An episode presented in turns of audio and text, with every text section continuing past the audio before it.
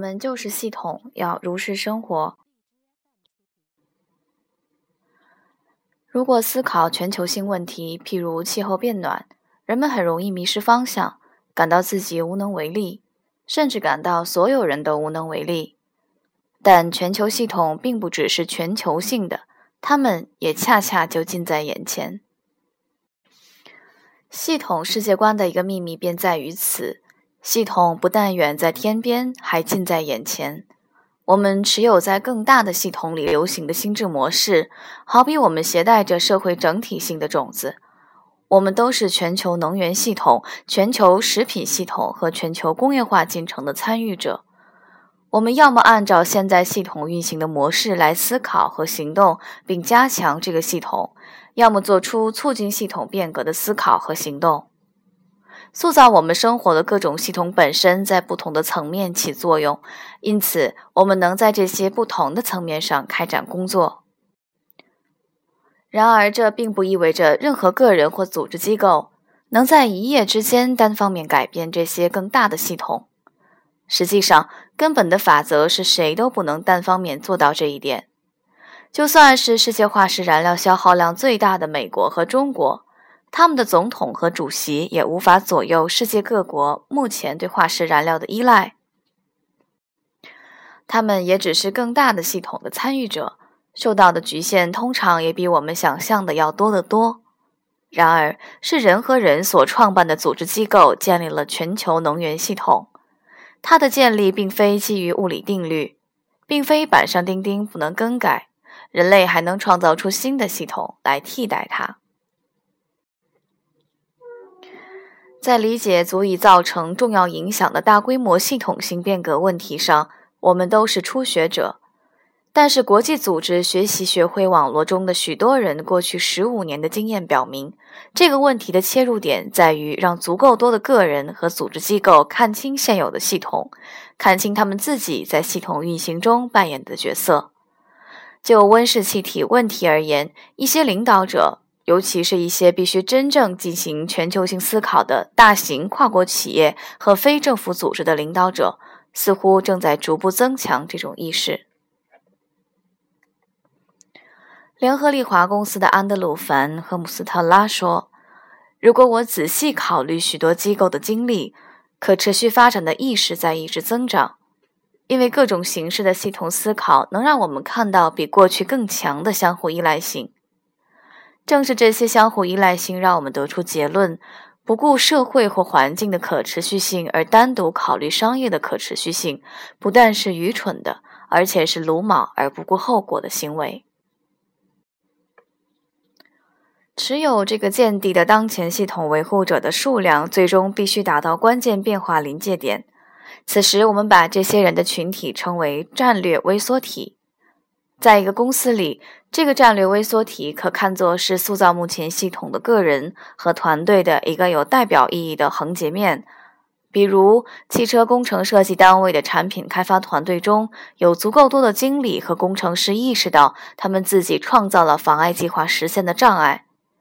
相似的战略微缩体可以实现在产业界，在复杂的全球性供应网络，甚至是社会中的变革。有系统思考和相关的学习修炼基础的组织机构，能够促进集体的重新思考和创新工作，并成为更大系统微缩体的召集人，以此为实现变革贡献力量。美国普拉格动力公司罗杰·萨朗特曾经说过。作为企业要改变世界，先要改变我们自身。这意味着几乎一切都将改变：我们的产品、我们的工作程序、我们的商业模式、我们的管理领导方法，以及我们与他人相处的方式。我们不可能只做零星的少许变动，就期望实现整体的变革。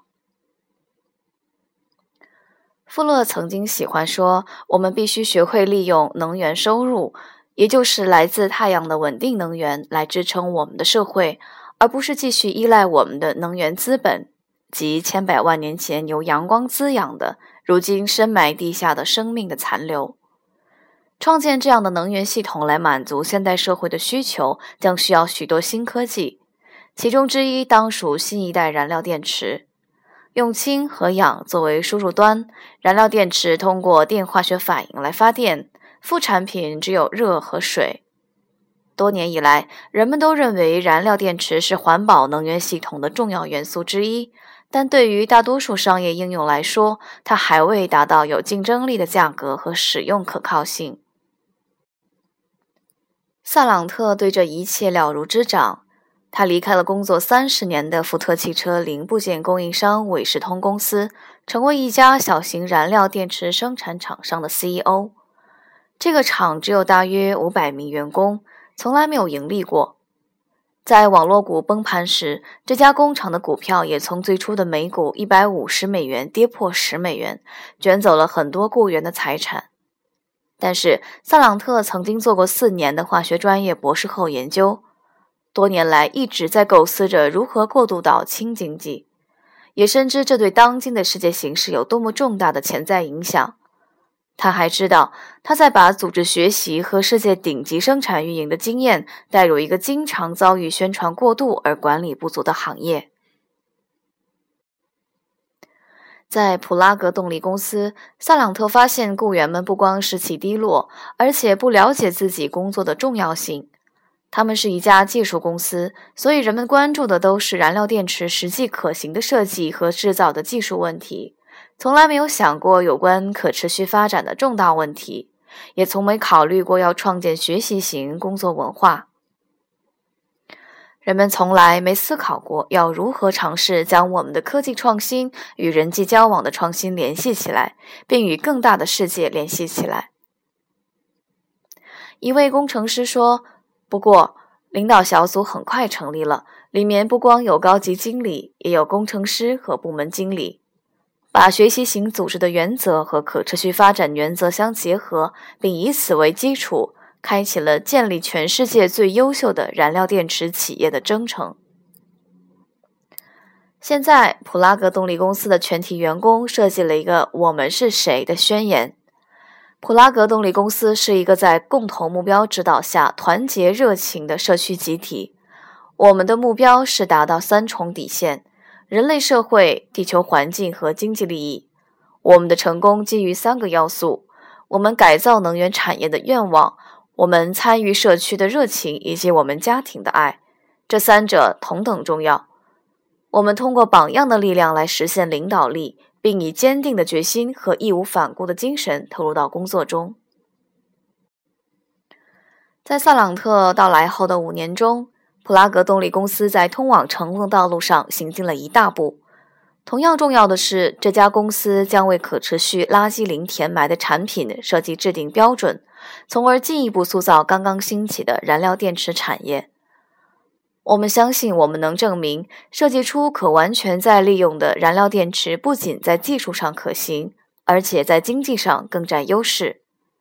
高级技术员约翰·艾尔特说：“在未来，购买燃料电池产品的顾客应该在电池用完时将其返还，而且生产商也希望他们返还，因为昂贵的产品部件如果作为垃圾填埋掉，就太浪费了。”在许多人批评美国浪费能源的时候，萨朗特看到了这个国家的巨大领导潜力。美国只占全世界百分之五的人口，却消耗着世界百分之二十五的能源，并产生相同比重的温室气体。我们设计和生产产品的方式为全世界制定标准，但我们当下的制造模式却害得我们每人每年要浪费近四百五十四吨材料。换句话来说，就是每人每天超过一吨。美国在西方文化中举足轻重，西方文化在世界上同样举足轻重。我们能否负责任地运用在世界上的主导和优势地位，将会极大地加快或减慢我们所期待的变化。萨朗特在世界各地学到的知识，使他对如何推进变革深有领悟。通过在墨西哥中北部、北爱尔兰、东欧和亚洲的工作生活，我学到了很多为客之道。我认为我们必须要学会如何在所有的人际关系、社区交往和在地球的生活环境中做一个更好的客人。我们在精神方面需要成长，去追赶科技发展的脚步。我们有远见，头脑聪慧，并且积极进取。但我们首先只能把自己当做全球系统的一部分，并由此扮演好自己的角色。国际组织学习学会研究人员卡特琳·科伊弗曾经研究过许多正在向可持续产品和流程发展的企业。他说：“普拉格是我们所研究过的公司中唯一一个将可持续企业与学习型组织紧密联系起来的公司。当我对职员访谈时，他们说到的可持续性和学习成为一个学习型企业几乎是能够相互转换的。看来大家认为，只有建立起一个学习型文化，才能建立可持续性企业，并已经内化了这个理念，把它牢牢记在了心中。”供货网络系统要看清自身。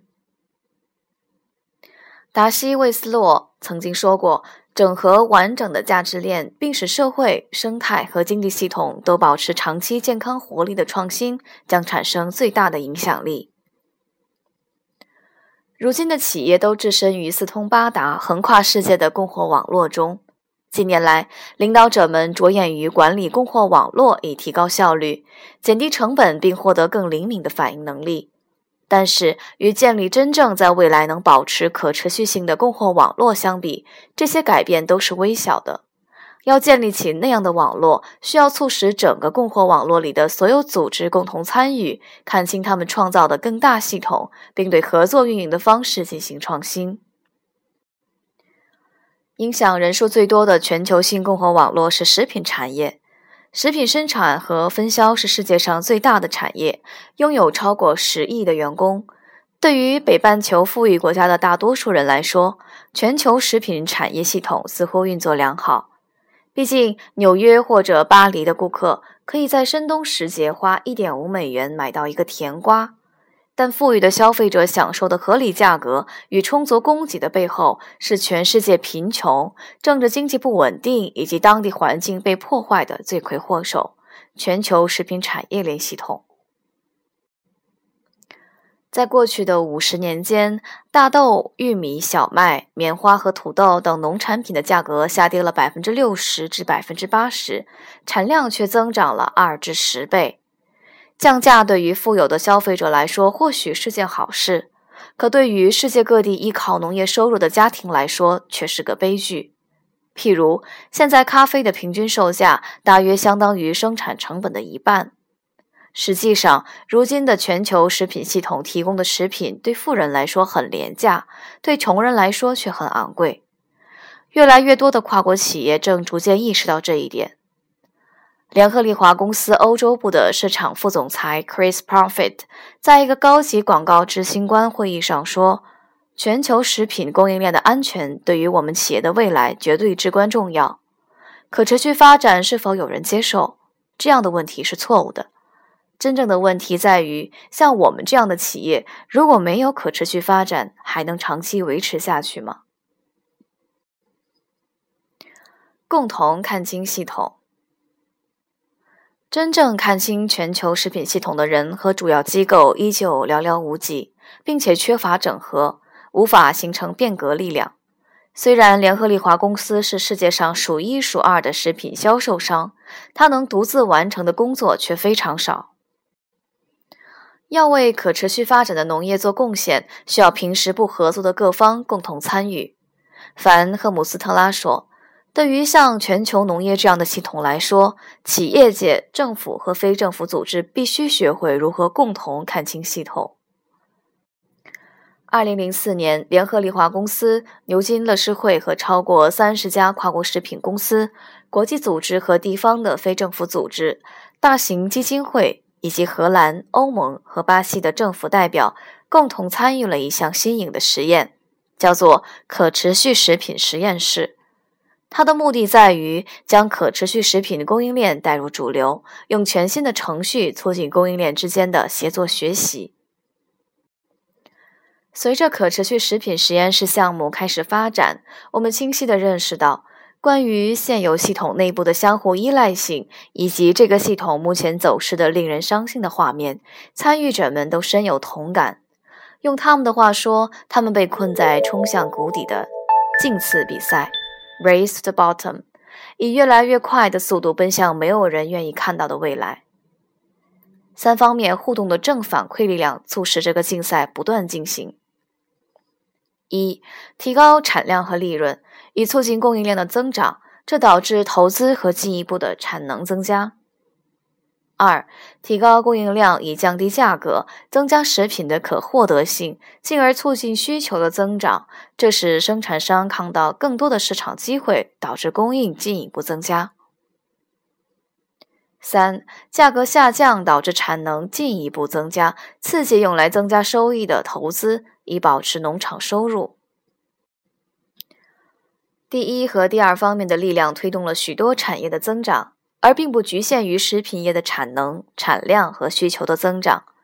随着资金丰富、技术先进的大型跨国公司进入市场并占据主导地位，前两种力量被加强了。但食品生产至少有两个新特征，使这些基本经济力量变成了问题。一般来说，随着产量增加、价格下降，商品变成日用品，生产商会寻求低成本生产方式。直到利润下降到使企业失去扩张动机的水平，但是贫穷国家的农民和小型农业公司在面对价格下跌时，经常在零利润甚至亏损的情况下继续增加产量。农民之所以这样做，是因为他们除此之外唯一的选择就是抛弃农田和传统生活方式，迁入城市，去面对更加不确定的未来。他们试图通过使用化肥和杀虫剂等增加效益的生产方式，或是在更多边缘化的土地上耕种，来保证收入水平。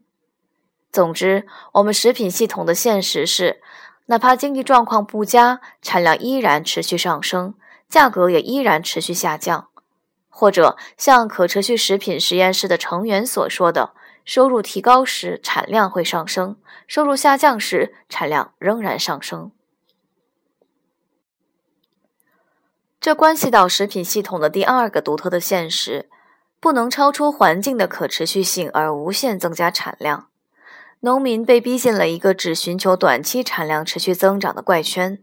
这降低了农田的长期生产力，并导致更多盲目保持短期高产出和收入的行为。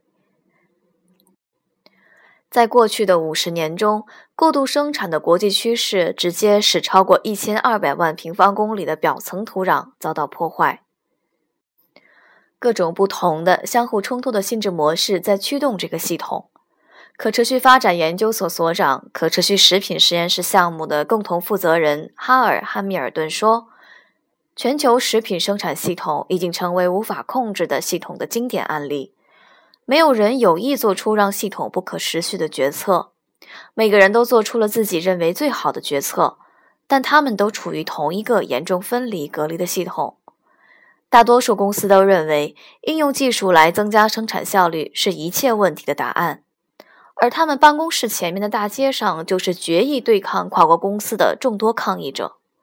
抗议者认为大公司破坏了当地的农业社区和生态环境。而政府则被夹在中间，一方面是公司增加生产的压力，另一方面是农产品价格下降，造成农民失去土地、背井离乡以及随之而来的政治不稳定的压力。各个富国政府的应对措施是给他们的农场提供每年五千亿美元的补贴，但穷国的政府就没有这种选择。现在缺乏的就是某种共同思考的办法，让所有这些利益相关方坐在一起，从长计议，找出大家的共同利益。可持续食品实验室试图寻找这种共同思考的方法，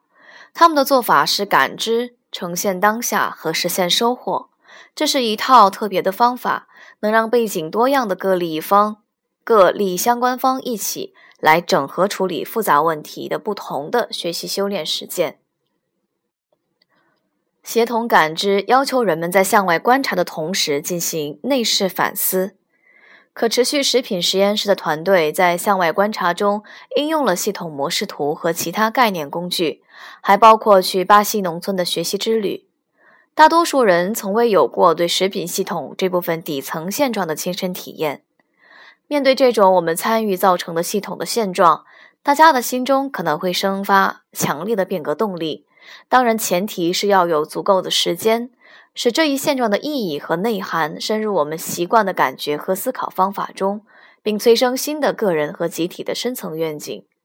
通过从概念上理解系统的影响力，又通过学习之旅，即从更感性的体验上看清系统现状。可持续食品实验室团队成员认识到，冲向谷底的竞次比赛是场悲剧式竞赛，没有人会成为胜利者。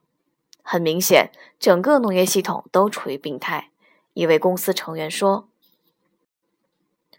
学习之旅结束后两个月，还有一次为期六天的进修营，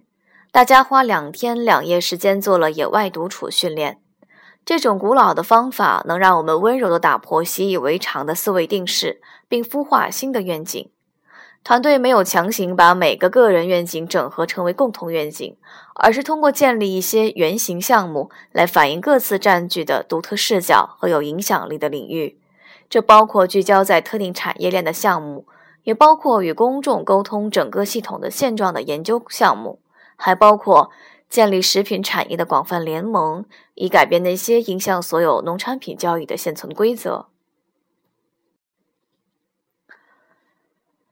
建立能改变大系统的共同愿景。要判断这些特定的项目的影响，目前还为时过早。但我相信，他们为其他想要看清并改变大系统的人提供了四项重要的启示。首先，由于大多数无法理清的系统问题跨越了地域和组织机构界限，因此，应对系统问题的战略微缩体也同样要跨越部门界限。由来自商业界、政府和公民社会的代表组成。要组成这样的来自不同世界的代表团队，让他们捐弃前嫌，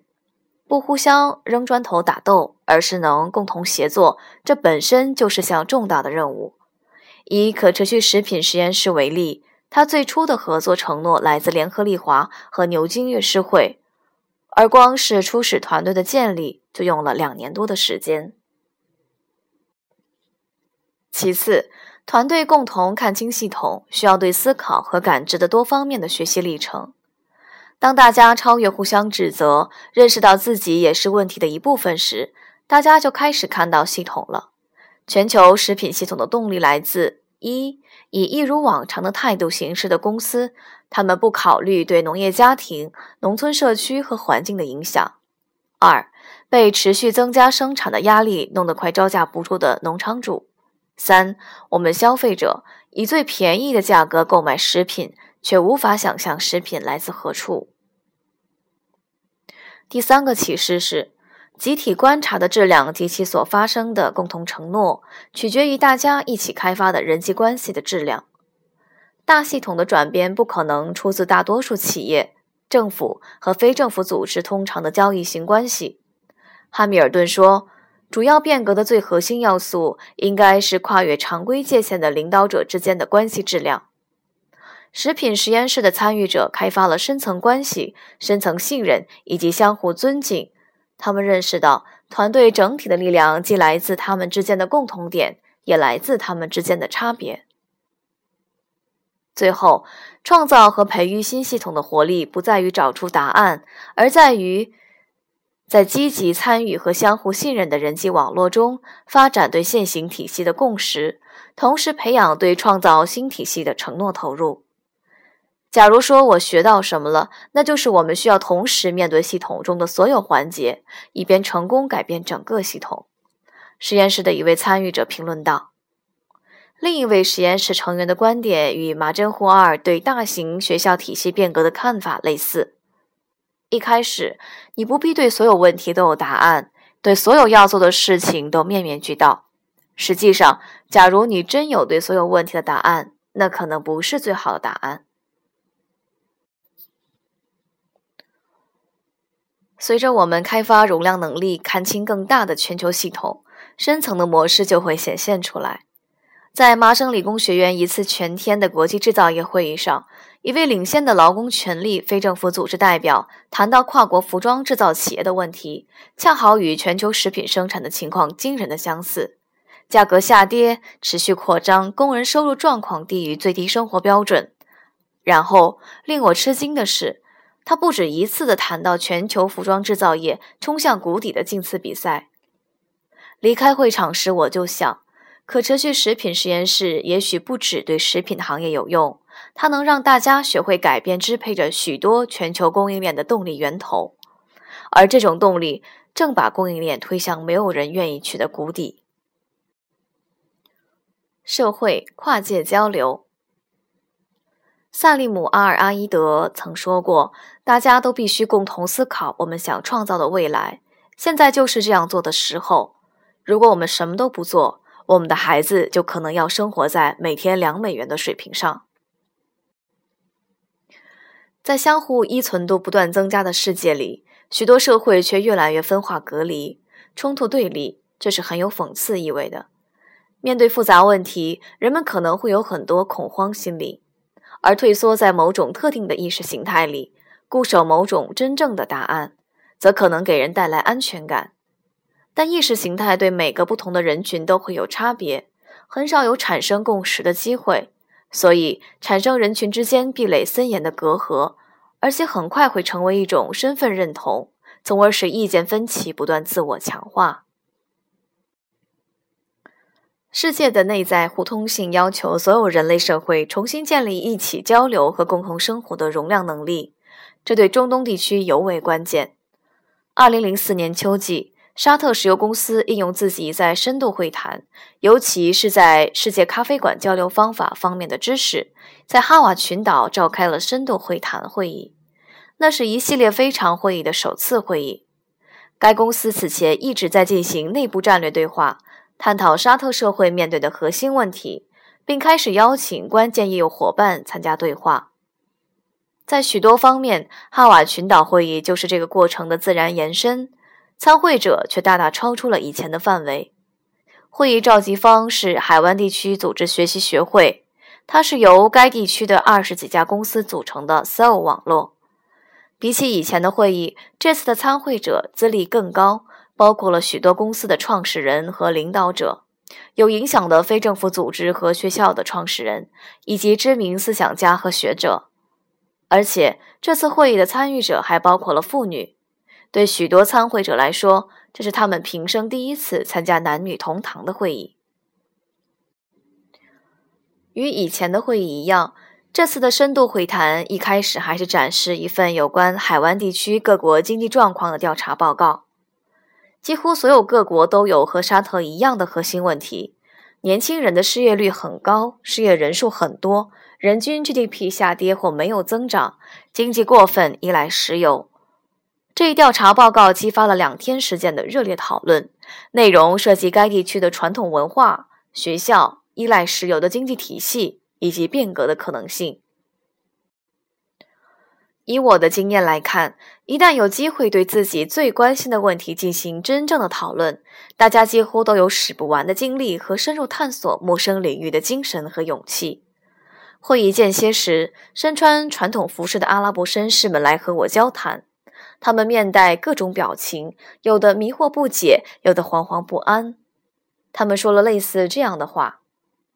我平生从未和女士谈论过这种话题。”我感到，从某种意义上说，女士们对这种严肃的对话更有准备。在许多海湾国家中，法律禁止女性参与职业活动，但他们组织了各种网络来相互支持及提供咨询指导。和其他被排除在外的群体一样，他们一直在等待着这一天的到来。一旦接到参加活动的邀请，他们非但没有害羞，而且说话情真意切、热烈而有折服力。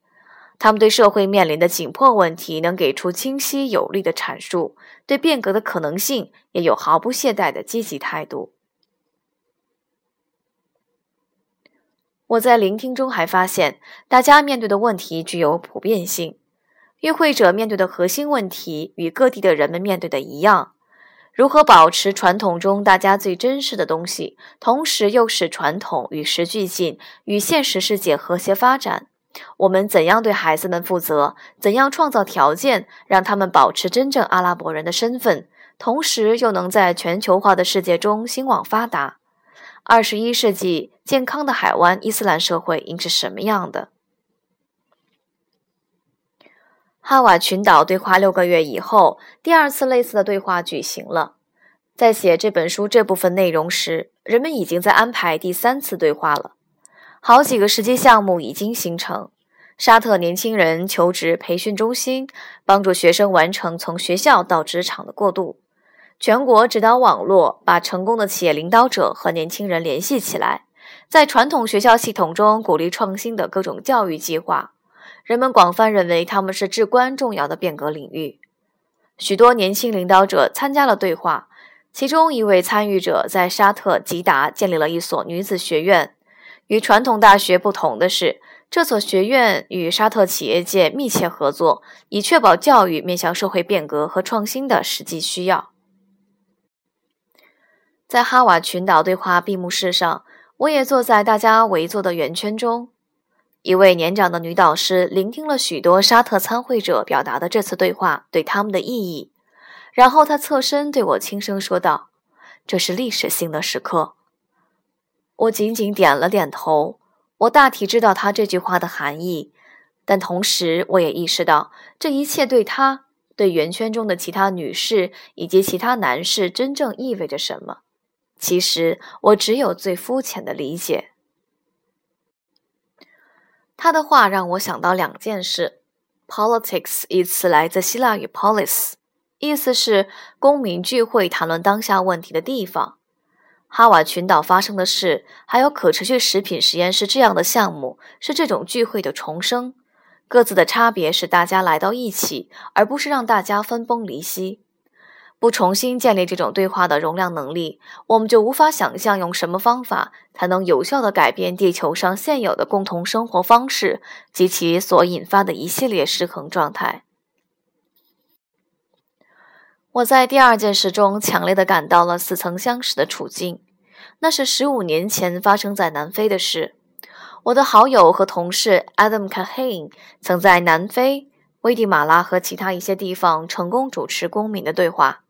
但他曾认为这在以色列和巴勒斯坦似乎是不可能的。因为双方仍然坚持原有的做事方式，而且都还没有意识到不改变各自的思考方法和战略策略就没有未来的出路。南非的情况很不同，那里的文化冲突和对立状态在二十世纪八十年代中期开始转变，人们开始看到未来，开始意识到一个简单的事实：他们当时的行为方式只能导致没有人愿意看到的结果。社会中发生这种意识的转变时，原来对立的人们，包括被接受和被排除在外的人，就会开始对话，作为有共同命运的公民的对话。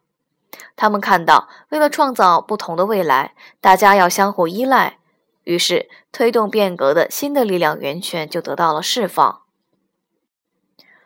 从某种意义上说，企业是当今世界上全球化程度最高的组织。但这也让企业感到有些窘迫。大的跨国公司，比如 BP、联合利华和沙特石油，也许比大多数国家的政府更全面地了解全球经济、文化和环境的走势。因此，在召集探讨跨越国界、观察更大系统以及应对那些可能被政治党派偏见的混淆的深层问题时，这些公司可以扮演至关重要的角色。在促进整体健康方面，在应用具体的探寻方法、系统思考方法、建立共同愿景方法等方面，跨国公司可能是最有效的推动者，因为他们为解决自己的问题已经测试和提炼过这些方法。企业最大的贡献之一，其实就是他们应用这些方法的实践经验。在分散、隔离、冲突、对立和不信任的政治氛围中，最好的领导者就是实际体悟到反思对话力量的人，就是从经验中理解到有转化力的人际关系能够解决复杂问题的人。正因为如此，我认为一如往常的惯性状况会在未来数年中发生重大的改变。面向二十一世纪的教育。真正的系统公民大多数在二十岁以下。今天，越来越多的孩子在成长过程中形成了世界是整体的看法和意识，而从前是没有这种现象的。与他们的前辈相比，他们更多的看到世界范围发生的事，于是自然以不同的方式对待其他文化和民族，并对其未来充满深切的关怀。几年前，我们就开始请孩子和青年人参与 Soul 的深度会谈，特别是关于教育的未来以及全球系统的问题。我不会忘记一名十二岁的女孩对一位四十五岁的高管以一种不容争辩的语气说：“我们觉得好像你喝了你的果汁，然后又把我们的也喝了。”年轻人对未来的担忧可以转变成培育积极有为的系统公民的基础养料。在这方面，学校是可以发挥关键作用的。只要他们把这作为自己的职责，并把自己当作全球系统的一部分。麻省理工学院工学院前院长 Gordon Brown 晚年一直支持在学校中的系统思考教育。他曾说：“当老师就是当先知。我们不是帮助孩子们准备面对我们的世界，而是面对我们几乎无法想象的未来。”不幸的是，世界范围内的学校都被维持旧体系的艰难和困扰所累，而这个旧体系自身又充满了矛盾和压力，根本无法进行创新。结果是，虽然孩子们在成长过程中有了系统公民的直觉冲动，却没有人鼓励和帮助他们向这个方向发展。这很有讽刺意味，特别是有越来越多的证据表明，孩子们是自然的系统思考者。如果有机会开发他们的天资，他们就能够掌握高度发达的严谨思考的技能，而且速度之快，超出我们的想象。把系统思考融入整个课堂教学的学校、学生和老师共同工作，是学习者和指导顾问的关系，而不是被动的听讲者与无所不知的专家的关系。学生的天资就会得到充分的开发。如果我们能够成功培育以学生为中心的、以系统思考为基础的教育体系，我认为我们就会看到系统公民的成长，